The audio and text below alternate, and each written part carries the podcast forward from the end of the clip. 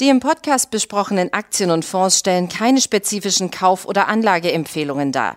Die Moderatoren oder der Verlag haften nicht für etwaige Verluste, die aufgrund der Umsetzung der Gedanken oder Ideen entstehen. Herzlich willkommen zu einer weiteren Ausgabe von Money Train, dem Börsenpodcast von Der Aktionär. Heute mit mir im Studio mein lieber Kollege Max Groß, der erstmal ein ja, herzliches Willkommen. Ist ja das erste Mal Premiere für Ja, Tatsache. Tatsache, ne? Ich freue mich. Ja. ja. und jetzt werden wir über ein Thema sprechen, was äh, die Leute draußen umtreibt, Aktionäre, aber auch wilde Spekulanten, nämlich Optionsscheinen. Ja. Der Handel mit Optionsscheinen und wir haben gesagt, wir wollen zunächst einmal zeigen, welche Fehler man eigentlich im Handel mit Optionsscheinen machen kann, welche auch mhm. häufig gemacht werden, gerade von Anfängern, die sich mit dem Thema neu auseinandersetzen und dann ja, Hals über Kopf da in den Markt reinspringen, um dann sich die Finger zu verbrennen. Ja, Genau. Und äh, ich würde sagen, wir nehmen das als Auftakt, um da vielleicht eine kleine Serie draus zu machen, weil äh, das Thema Optionsscheine ja nicht mit einer Ausgabe erschöpfend dargestellt ist. Und ich würde sagen, wir starten direkt mit äh, den Fehlern, den man typischerweise machen kann. Also sowohl aus meiner eigenen persönlichen Erfahrung, ja, auch ich habe irgendwann äh, angefangen mit Optionsscheinen zu handeln, vor allem aber mir damit auch die Finger zu verbrennen und äh, natürlich auch aus äh, der äh, Erfahrung anderer, also was ich beispielsweise immer wieder an Feedback von Leserinnen und Lesern unseres Magazins bekomme, ja, die einen dann anschreiben, also sie hätten diesen und diesen Schein gekauft und der stünde jetzt 70, 80 Prozent äh, unter Wasser. Äh, was kann ich tun? Und wir wollen natürlich versuchen, solchen Fällen vorzubeugen. Genau, du hast es gerade angesprochen. Es soll eine kleine Serie werden, weil das Thema komplex ist und natürlich auch entsprechend komplex behandelt werden muss. Wir werden uns heute zum Einstieg, zum Warmwerden erstmal mit den Fehlern äh, mit den Fehlern ja. auseinandersetzen, die man so eigentlich machen kann. Ähm, Jetzt wissen wir ja, wie kommen Leute überhaupt äh, auf Optionsscheine oder äh, auf die Idee, mit Optionsscheinen zu handeln. Es ist eigentlich immer das Gleiche. Sie sehen, man kann in relativ kurzer Zeit, wenn man richtig liegt, relativ hohe Renditen erwirtschaften. Ja, genau. Also äh, Optionsscheine sind äh, Produkte, die es erlaubt, einfach ähm, ja Gewinne in Basiswerten zu hebeln, also mit einem Vielfachen abzubilden. Das ist natürlich ein Renditeversprechen, äh, das einfach Begehrlichkeiten bei vielen Anlegerinnen und Anlegern äh, weckt. Ja, dann kommt dazu natürlich auch eine gewisse Lust am Zocken. Also ich fürchte oder ich glaube, die wohnt äh, uns allen ein ähm, Stück weit inne. Also das macht Optionsscheine erstmal vordergründig attraktiv. Es gibt aber natürlich auch über das, über das Zocken, über das Spekulieren hinaus auch ähm, Möglichkeiten, tatsächlich Optionsscheine zum Beispiel zu benutzen, ähm, für eine Langfristanlage und zwar mit einem sehr viel geringeren Risiko, als das vordergründig der Fall zu sein scheint. Okay. Das werden aber sicherlich Themen dann für die kommenden Sendungen sein. Genau. Unterhalten wir uns erstmal ähm, vielleicht über unrealistische Erwartungshaltung. Also ein Anleger kommt an den Markt, der sagt, Mensch, mit Aktien habe ich schon ein paar Erfahrungen gemacht, ja, mhm. dann waren, keine Ahnung, fünf, sieben, zehn Prozent mal drin. Jetzt hat dieser Anleger die Erfahrung gemacht oder hat durch Werbung irgendwo gesehen, Mensch, mit Optionsschein hätte ich ein Vielfaches dieser Performance erzielen können. Und dann bildet man sich natürlich auch ein, das klappt jetzt immer. Ist die Erwartungshaltung zu hoch prinzipiell, wenn man mit Optionsscheinen anfängt? Ich, also ich fürchte ja. Ähm, und zwar sowohl in Bezug auf die Rendite, die durchschnittlich äh, mit Optionsscheinen drin ist und dann auch schon, wenn es um die Auswahl ähm, geht. Also damit ein Optionsschein wirklich gut performt, muss natürlich auch die Aktie eine entsprechende Performance nichtsdestotrotz äh, abwerfen. Und ich glaube, auch da sind die Erwartungen ähm, häufig zu hoch äh, gesteckt und das führt dann zu einer fehlerhaften Scheinauswahl, äh, zum Beispiel, die dann einen auch mit einfach kostenspieligen Problemen ähm, konfrontiert. Also ja, jeder, jeder jüngere Anleger, jede jüngere Anlegerin wird äh, längst mal einen Blick bei Wall Street Bets, ja, in das Reddit-Board äh, einen Blick geworfen haben und äh, dann festgestellt haben, also da gibt es eine Kategorie, das nennt sich Win-Porn. Also ähm, da posten dann Userinnen und User Trades das sind in aller Regel Trades, die mit Optionen gemacht worden sind, die zig hundert oder gar mehrere tausend äh, Prozent Performance gemacht haben. Sowas ist mit Optionsscheinen schon möglich, aber es ist äh, selten. selten. Selten der Fall. Ja, der, der, der Mittelwert, der sich mit Trades erzielen lässt, der wird äh, also im hohen zweistelligen oder im niedrigen dreistelligen Bereich, wenn man dauerhaft alles richtig gemacht hat, äh, liegen. Aber dass äh, jeder Trade ein Verzehnfacher wird, ist sicherlich eine unrealistische Erwartung, selbst mit, äh, mit sorgfältig ausgewählten Trades und sorgfältig ausgewählten Optionsscheinen. Gut, dann geht man auch noch an den Markt. Und was kann man da jetzt für, für Fehler machen? Also beispielsweise, ähm, du hast gesagt, ganz wichtig ist, dass man Scheine nicht zu weit aus dem Geld letztendlich kauft. Jetzt muss man vielleicht mal ganz kurz erklären, was bedeutet denn aus dem Geld, im Geld, nah am Geld? Genau, also ähm, Optionsscheine haben ja ganz unterschiedliche Ausstattungsmerkmale. Die wichtigsten sind äh, die Laufzeit und äh, auch der Strike, also der sogenannte Ausübungspreis. Das ist ähm, äh, der Wert, der Preis, ab dem ein Optionsschein beginnt, den sogenannten inneren Wert. Das heißt, der Optionsschein ist als solches etwas wert. Genau, richtig. Genau, der innere Wert bedeutet, das ist das, was ich am, äh, am Laufzeitende ausgezahlt bekommen äh, würde. Und äh, ich bekomme nur die Differenz ausgezahlt zwischen Aktienkurs und Basispreis. Ähm, Während der Laufzeit habe ich zusätzlich zu dieser Komponente noch den sogenannten Zeitwert. Der fällt zum Laufzeitende aber immer auf Null. Das heißt, äh, wenn ich nicht möchte, dass mein, äh, also angenommen, ich gerate jetzt äh, in die Verlegenheit, ähm, meinen Schein bis zum Laufzeitende halten zu müssen, dann ähm, will ich, dass der inneren Wert aufgebaut hat. Also dass die Aktie über den sogenannten Strike, den Ausübungspreis, ähm, gestiegen ist. Und da gibt es tatsächlich bei der Scheinauswahl äh, oft schon den ersten Fehler. Der Preis wird nämlich jetzt bei einer Call-Option zum Beispiel äh, zu hoch gewählt. bedeutet, es ich, wird mit steigenden Kursen genau. gerechnet, ich gehe long. Ja. Ähm, und ähm, da ist oft das Problem, dass also äh, ich schaue mir, ich schaue mir eine interessante, ich schaue mir eine interessante Aktie, einen interessanten Basiswert an und dann muss ich mir überlegen, was soll dieser Strike äh, sein. Und als Anfängerin, als Anfänger macht man häufig den Fehler, dass also die Kurserwartung gleich gesetzt wird mit dem Strike, der dann gewählt wird. Also angenommen, ich gehe davon aus, Tesla steigt auf 1500 Dollar, dann wähle ich als Strike einen Optionsschein mit 1500 äh, Dollar. Passender ist aber oft, dass man also einen Strike wählt, der unterhalb der eigenen Kurserwartungen ähm, liegt, beispielsweise ja, ich bin jetzt davon überzeugt, also Tesla steigt bis 1500 Dollar, dann wähle ich beispielsweise ähm, einen Schein mit 1400 Dollar, dann weiß ich nämlich, also sollte Tesla tatsächlich mein Kursziel erreichen, hat mein Optionsschein einen inneren Wert von 100 äh, Dollar aufgebaut, beziehungsweise das, das entsprechende Euro-Äquivalent. Ähm, Und das Problem an der ganzen Geschichte ist ja, was viele vielleicht nicht wissen, würde nämlich am Ende dein Call tatsächlich die 1500 Dollar treffen, dann wäre trotzdem der innere Wert gleich null, weil ja der Preis ähm, des Basiswertes und der letztendlich äh, des Optionsscheins derselbe ist. Genau, wenn ich jetzt einen Strike mit 1500 Dollar gewählt hätte. Deshalb wähle ich einen unter meinem, unter meiner eigenen Kurserwartung und äh, dann äh, habe ich eine Information darüber, wie hoch der innere Wert zum Laufzeitende wäre. In dem Beispiel, das wir jetzt gewählt haben, 100 Dollar. Okay, okay. lassen wir das einfach mal so stehen. Also, es werden Optionsscheine genommen, die zu weit aus dem Geld sind, also wo der, der Abstand vom Optionsschein zum Basispreis tatsächlich noch zum Strike-Preis tatsächlich noch sehr weit ist. Ja. Was natürlich die Hoffnung ist, dass man einen irren Hebel hat, wenn es tatsächlich in die Richtung läuft. Aber ja. Das passt halt eben oder es passiert halt eben in den seltensten Fällen. Genau, und die Realität ist dann, wenn ich einen äh, Schein gewählt habe, der zu weit aus dem Geld ist, dass ich äh, mit Zeitwertverlusten konfrontiert bin. Wie gesagt, der Zeitwert sinkt zum Ende der Laufzeit auf Null. Und äh, wenn der Basiswert, der ausgewählte, niemals in Verlegenheit gerät, den Strike zu erreichen oder darüber zu steigen, dann baue ich auch keinen inneren Wert auf, sondern nur Zeitwertverluste ab.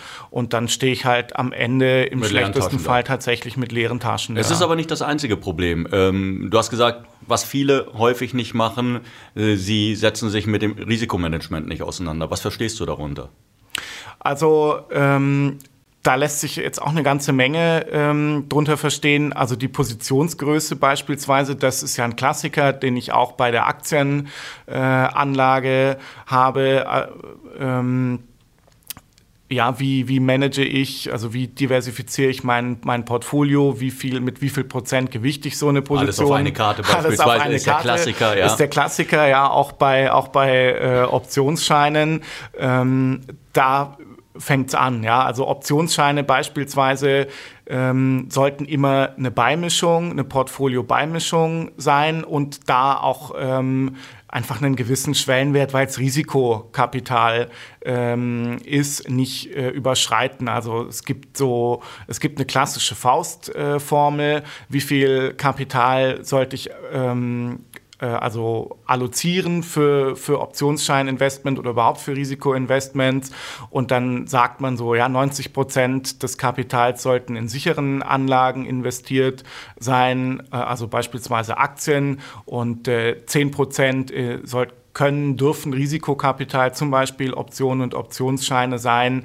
Wer ein bisschen ein risikofreudiger, risikoaffiner Anleger ist, der kann äh, diesen Risikoanteil auch bis 20 Prozent ausdehnen. Aber mehr ist eigentlich nicht äh, zu empfehlen. Äh, vor allem dann, wenn meine Optionsscheine tatsächlich spekulativ sein sollen und nicht als, äh, als äh, weniger kapitalintensiver Ersatz für einen Aktien äh, Investment. Das ist auch eine Möglichkeit, da okay. sprechen wir gerne oh. mal drüber. Aber das wäre das Erste, ja. Ähm, wie groß wähle ich meine Position? Ja, und Punkt das Zweite, eins. ich glaube, es gehört ja nicht nur dazu, festzustellen, ich habe jetzt meinetwegen 5000 Euro, mein Gesamtdepot ist 5000 Euro, dann würde das jetzt in etwa, etwa 500 Euro betragen. Ja. Ähm, es geht ja auch darum, nicht nur festzulegen, Mensch, wie groß sollen die Positionen sein oder wie groß darf sie sein, sondern was passiert denn, wenn es gegen mich läuft? Weil das ist ja das, was ganz häufig passiert. Die Leute kaufen sich einen Optionsschein, sind voller Euphorie, weil sie denken, Mensch, das klappt jetzt garantiert und das ja. macht mich vermutlich auch reich. Äh, stellen fest, nein, tut es nicht. Es läuft von Anfang an eben in die falsche Richtung ja, und was dann? Dieser ja. Plan B, das ja. ist ja auch ganz wichtig. Ja, also die, die häufigste Frage, die sich bei, ja, darstellt, ist das Setzen von beispielsweise Stop-Loss-Ordern. Ja? Also man überlegt sich im Vorfeld, wie viel Prozent meines Kapitals bin ich bereit äh, zu verlieren. Und das sind natürlich auch, auch bei Optionsscheinen, stelle ich mich nicht hin und sage, ich nehme in Kauf, äh, es sei denn, ich gehe wirklich all in, äh, ich nehme in Kauf, jetzt 100 Prozent irgendwie meiner Position zu verlieren, sondern ähm, ja, man überlegt sich dann, na gut, 30, 40, 50 Prozent das würde mir zwar wehtun, ähm, könnte, ich aber, könnte ich aber als Verlust verkraften, nur noch mehr verlieren würde ich nicht wollen. Wobei man schon sagen muss, bei 50% Verlust einer Position brauche ich nur, um den Einstand wieder zu erreichen, eine Kursverdopplung mit dem nächsten Investment. Genau, richtig. Also deshalb äh, ist das vor allem eine Regel, die für Aktieninvestments äh, sinnvoll ist. Also wenn eine Aktie, ja, eine Aktienposition um 50 Prozent fällt, dann äh, ist es allerhöchste Zeit, sich Sorgen zu machen. Also was die mittel- und langfristigen äh, Aussichten sowohl der Aktie als auch im Zweifel des Unternehmens angeht, weil Aktien halbieren sich ja nicht aus heiterem Himmel. Also da muss man dann schon von einer Neubewertung äh, sprechen, die auch mit langfristigen Unsicherheiten, was jetzt die Aktie angeht, verbunden ist. Äh, deshalb könnte, ja, ist so eine Faustregel wie bei 50 Prozent ist Schluss, vor allem für Aktieninvestments eine sinnvolle Idee. Bei Optionsscheinen sieht das ein bisschen anders aus. Das Problem ist, dass Optionsscheine, selbst wenn sie sorgfältig ausgewählt worden sind, immer noch äußerst schwankungsfreudig sind. Ja? Also angenommen, angenommen ich habe ähm, einen Optionsschein an einem Tag gekauft, an dem es für den Basiswert, den ich ausgewählt habe, richtig gut gelaufen ist. Ja, und ich hatte, ich hatte Angst, dass mir der Kurs davonläuft und eigentlich bin ich davon, also eigentlich habe ich ja, ich habe mir auch einen Basiswertkurs ausgesucht, zu dem ich eingestiegen bin. Jetzt habe ich ein bisschen Panik bekommen an dem Tag, an dem ich die Trading-Entscheidung getroffen habe, dass mir die Aktie immer weiter davonläuft. Ich das heißt, Kaufpanik gekriegt. Ich, du hast Fomo. Kaufpanik gekriegt, ja genau. Und du hast die Aktie ein bisschen schon ein bisschen teurer gekauft, als du das beabsichtigt hattest. Und jetzt ist sie in den Tagen darauf auch ein bisschen stärker gefallen, als äh, du kurzfristig damit gerechnet hast. Ja, das, müß, das muss nicht mal viel sein. Das können, lass es mal sechs, sieben Prozent in einem sorgfältig ausgewählten, in einem Basiswert, in einem sorgfältig ausgewählten Schein sein. Dann sind halt in diesem Schein trotzdem sich die Aktie nur 6, 7 Prozent entwickelt hat, können da locker mal 20, 30, 40 Prozent weg sein. Weil der Hebel eben so hoch Weil ist. Weil der Hebel so hoch ist. Und wenn ich, äh, wenn ich jetzt sage, naja,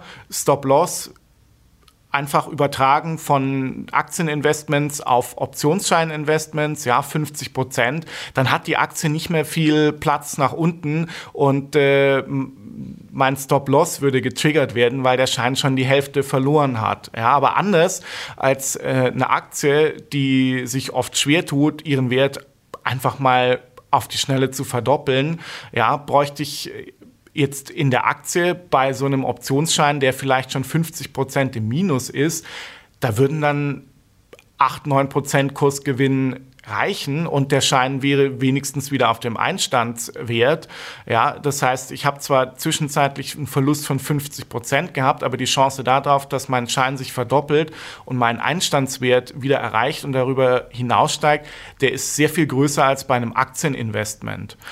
Und den Fehler, den man bei, dann bei Optionsscheinen machen kann, äh, ist also, dass man ein Stop-Loss-Limit pauschal am Wert des Optionsscheines festmacht. Da ist es sehr viel sinnvoller, sich einen Aktienkurs, äh, einen Basiswertkurs eine zu überlegen. Eine Unterstützung, ja, eine 200-Tage-Linie, eine markante, eine markante Unterstützung auf einer ausreichend langfristigen äh, Kursbasis, zum Beispiel, was weiß ich, wenn Amazon unter 3.300 Dollar fällt, da liegt im Moment zum Beispiel auf Wochenschlussbasis eine relativ prominente Unterstützung, dann sollte ich über den Verkauf äh, nachdenken dann wahrscheinlich ist, dass die Aktie auch sich äh, mittelfristig zumindest kurzmittelfristig in die falsche Richtung äh, entwickelt und dann wäre ohnehin das Kapital verloren. Genau, richtig. Ja, also bei Optionsscheinen und anderen Hebelprodukten eher an, am Basiswert solche Stop-Limits festlegen und nicht am äh, Wert des äh, Produkts selber. Da Was verstehst du unter Plan B?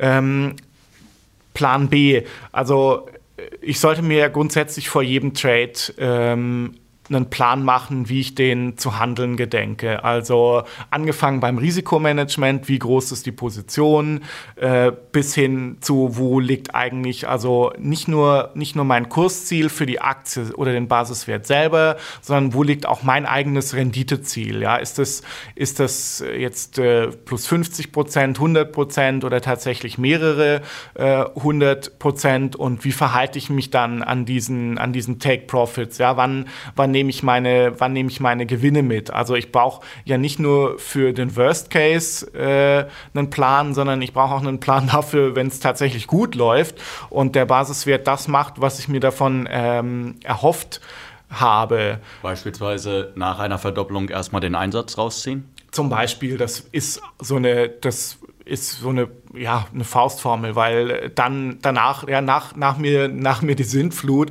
die 100 Prozent, die ich dann äh, realisiert habe, den Einsatz, den nimmt mir niemand mehr und der Rest ist im Zweifel natürlich abzüglich dann Steuern und Transaktionskosten schon ein, ein Nettogewinn. Also das ist äh, eine Möglichkeit, ein Renditeziel oder einen Plan zu entwickeln für Trades, die sich tatsächlich wie ähm, gewünscht äh, entwickeln.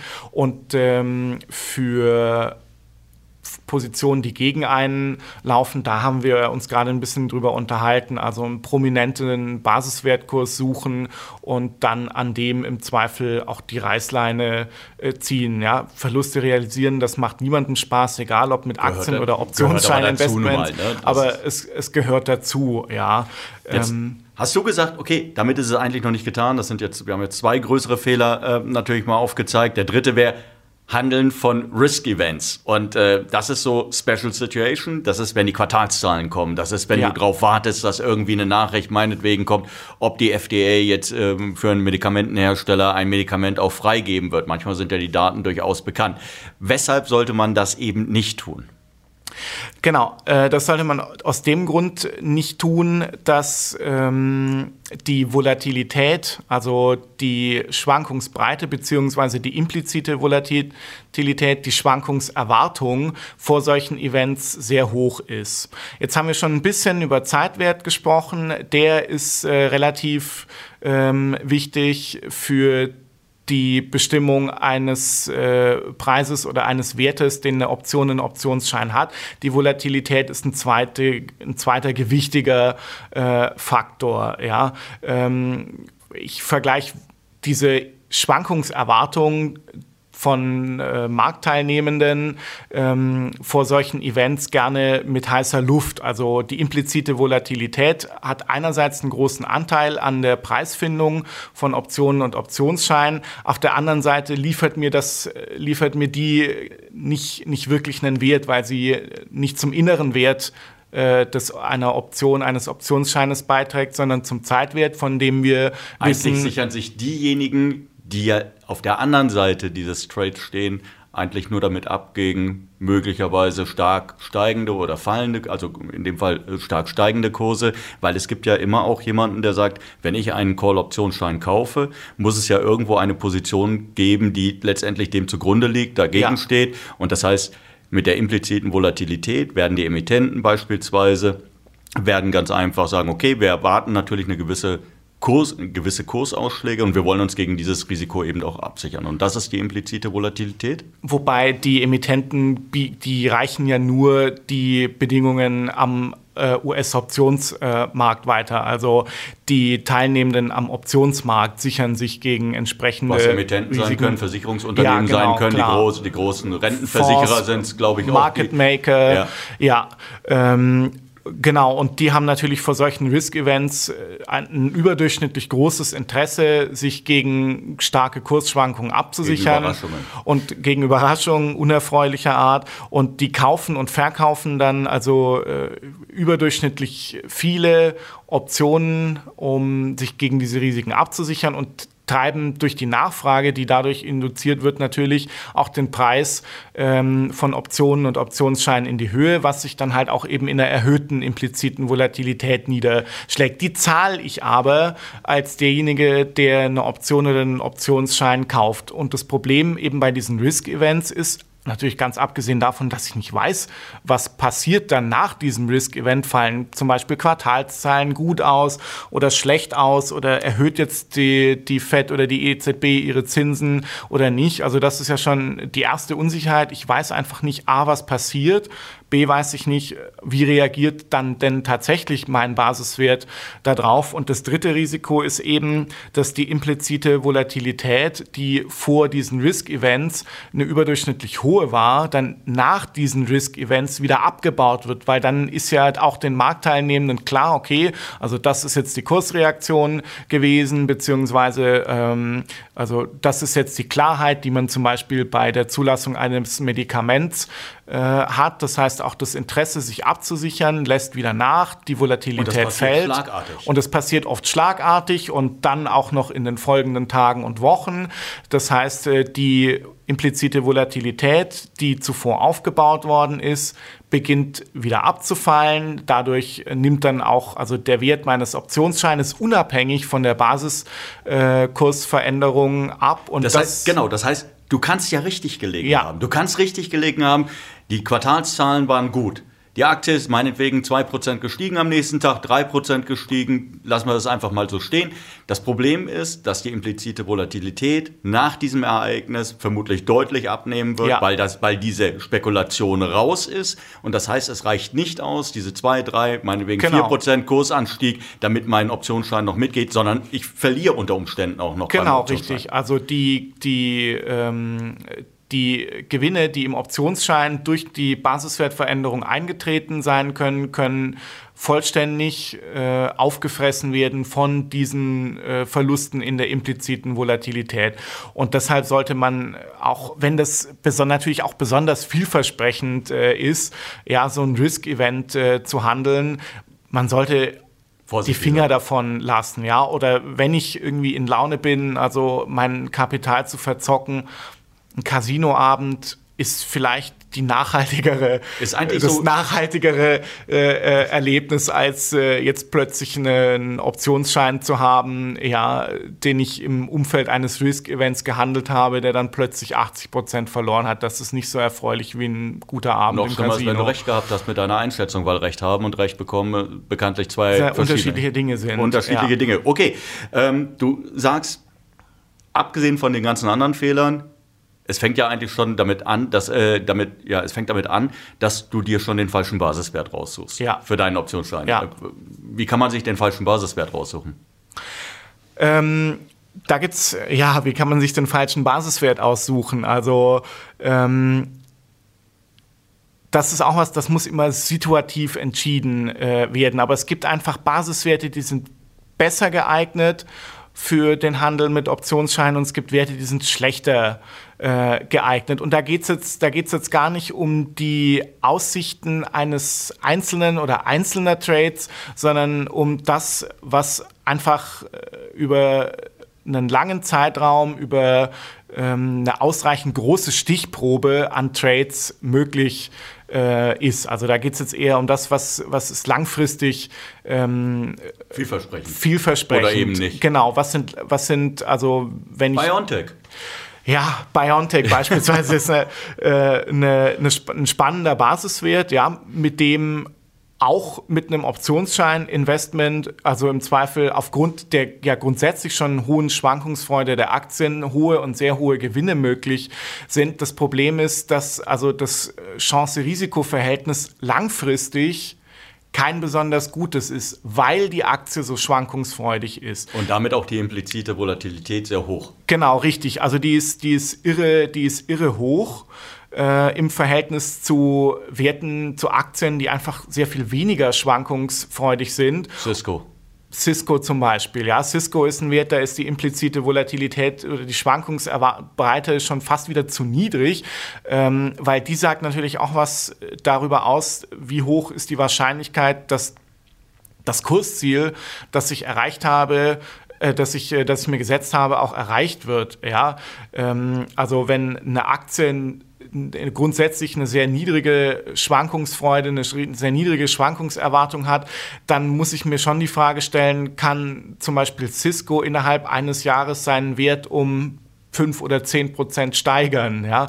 Bei BioNTech würde also mir man wahrscheinlich den Vogel zeigen, wenn ich in Frage stellen würde, ob sich die Aktie auf Frist, auf Sicht von einem Jahr, also um 10 Prozent äh, nach äh, oben oder nach unten äh, entwickeln kann. Da muss man sich eher die Frage stellen, naja, macht sie 30, macht sich 50 Prozent in eine äh, der beiden Richtungen. Und das bildet der Optionsmarkt äh, natürlich ab.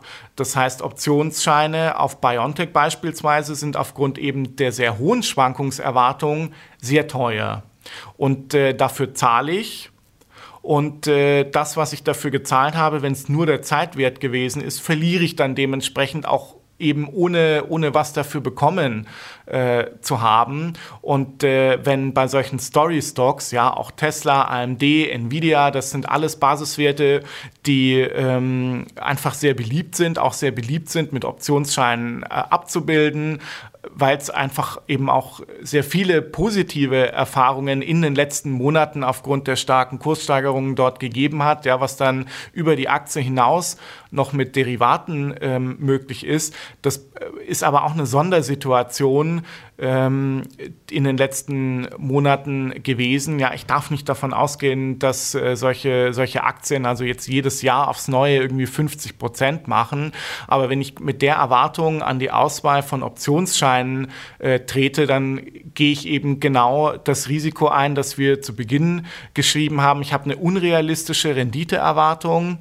Ähm, sowohl an den Scheinen, alle anderen Risiken, genau, als auch an die Aktie, aus. blende Risiken aus, kauf, was weiß ich, einen, einen, einen Call-Optionsschein auf AMD mit einem Strike äh, bei, bei 200 Dollar und wundere mich dann in ein paar Monaten, warum mein Schein irgendwie minus 90 Prozent gemacht hat, wenn die Aktie dieses Kursziel, das äh, ja situativ erreichbar scheinen mag, weil eben so eine Aktie in den letzten Monaten dynamisch gewesen ist, aber wir alle wissen, wenn man ein bisschen bisschen lang, langfristiger auf, auch auf solche Story-Stocks draufschaut, ähm, dass, die, dass das keine langfristig realistische Renditeerwartung ist. Das heißt, ich muss ähm, vor allem bei sehr beliebten Basiswerten, die sehr viel diskutiert werden.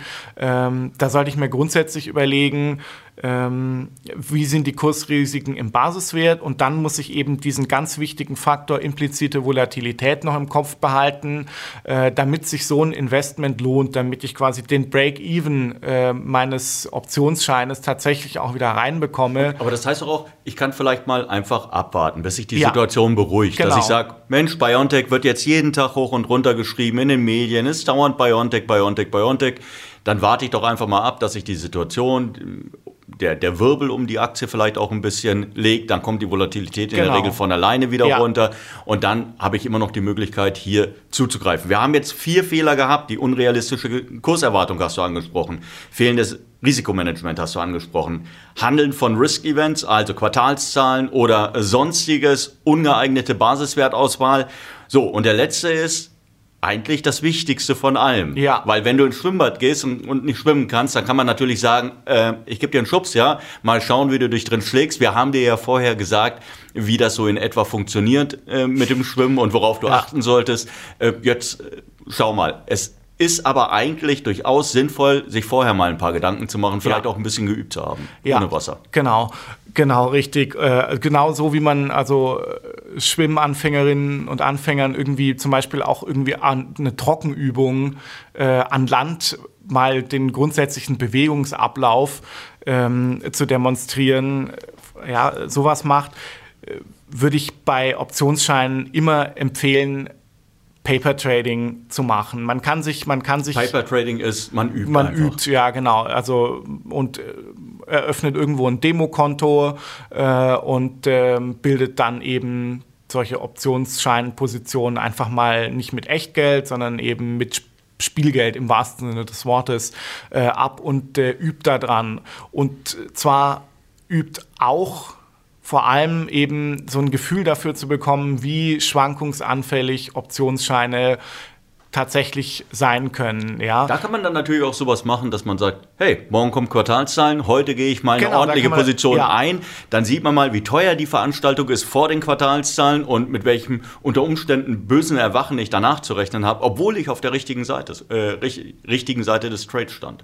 Ja, oder eben man kauft, eine, man kauft dann einen Optionsschein auf eben einen Story-Stock und guckt, in drei, guckt drei, vier Monate später ein, zwei Korrekturen, marktübliche Korrekturen später, was ist eigentlich aus so einem äh, Optionsschein äh, geworden. Dann bekommt man mal ein erstes Gefühl eben von der, für, für die grundsätzliche Schwankungsfreude und ähm, im besten Fall natürlich auch, was ist drin. Ja, wenn dann so eine Paper-Position irgendwie aufgegangen ist, dann äh, macht das natürlich Spaß, selbst bei einer Paper-Position festzustellen, da hat jetzt ein Schein 200, 300 Prozent gewonnen. Auf der anderen Seite, ähm, ja, wenn dann so eine Paper-Position 75 Prozent im Minus ist, dann habe ich auch eine Rückmeldung darüber, was mit meinem Echtgeld äh, passiert wäre und äh, wie ich da vielleicht drauf ähm, ja auch einfach reagiert äh, hätte. Also entweder emotional, das darf man nie unterschätzen, gerade der Druck, der entsteht, bei riskanteren wenn du, wenn du nach Anlagen. läufst. Ja, also, genau. Wenn du genau. merkst, es fängt auch an weh zu tun, vielleicht war der Trade doch zu groß. Ja? Die meisten Leute fangen ja doch an, sich irgendwann zu überschätzen, dann wird die Position vielleicht ein bisschen größer, als sie sein sollte. Und wenn man dann unter den Druck gerät, ähm, dann ist es natürlich schon es verursacht Fehler, auch dann im, im Handeln. Du ja. hast Druck und dann machst du unter Umständen Unfug. Genau, ja. Und äh, es ist natürlich, es ist schon klar, diese, diese, die, die Emotionen, die dabei entstehen, ja, irgendwie Euphorie, die bei einem positiven Trade entsteht, irgendwie Angst oder Panik, die bei einem Verlusttrade entsteht, das kann Paper Trading, das wissen wir alle, nicht auf dieselbe Art und Weise abbilden, weil man sich ja dann immer noch vor Augen führen kann, okay, das ist halt ein Paper Trading Konto und ich weiß, dass es gerade nicht um Echtgeld geht, aber es schafft ein bisschen ein Gefühl dafür zu vermitteln, was sein könnte. Und äh, dahingehend ist es auf jeden Fall eine sinnvolle Hilfe, die man einfach mal in Anspruch genommen haben sollte,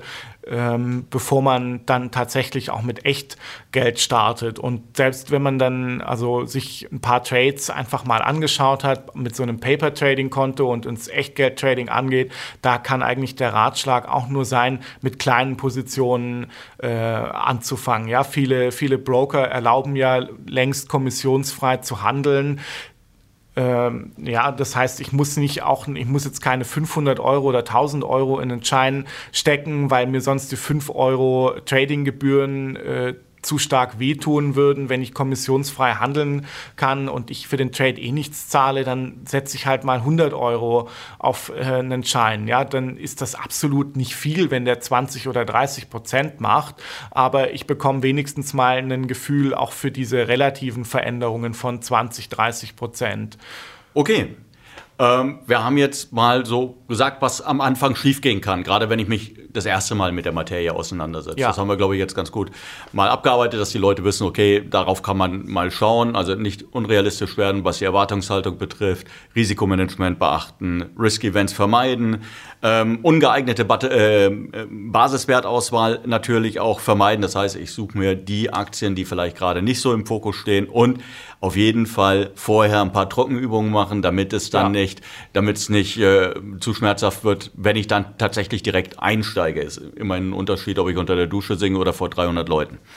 Ähm, ich danke dir auf jeden Fall erstmal, dass du dir die Zeit genommen hast. Ganz wichtig jetzt für Sie, wenn Sie sich das angehört haben und wenn Sie gesagt haben, Mensch, Optionsscheinhandel, das ist etwas, was mich durchaus interessiert, aber ich möchte gerne mehr darüber wissen und ich möchte mehr Details darüber wissen. Wir werden in den kommenden Wochen werden wir ein paar Teile zusammenbauen für Sie. Das können Sie sich dann modular zusammenziehen, wie Sie es möchten. Wir werden über die wichtigsten Kennziffern mhm. bei Optionsscheinen reden. Wir werden natürlich über die Vor- und Nachteile von Optionsscheinen reden, denn es gibt ja auch andere Deri äh, Derivate, die ja. man im Markt nehmen ja. könnte, die ebenfalls interessante Hebel aufweisen und so weiter und so fort. Wir werden Ihnen natürlich auch genau sagen, wie Sie zum richtigen Optionsschein kommen. Es gibt ein paar Faustformeln, wo genau. man sagen kann, Mensch, das kann ich selbst als Laie, kann ich mir so ein paar Pi mal Daumen ähm, Handbewegungen raussuchen und dann finde ich vermutlich den richtigen Optionsschein für die für meine augenblickliche Situation und so weiter und so fort. Und ähm, da freue ich mich natürlich jetzt schon drauf, wenn wir dich wieder begrüßen können hier im Studio. Jetzt erstmal hoff,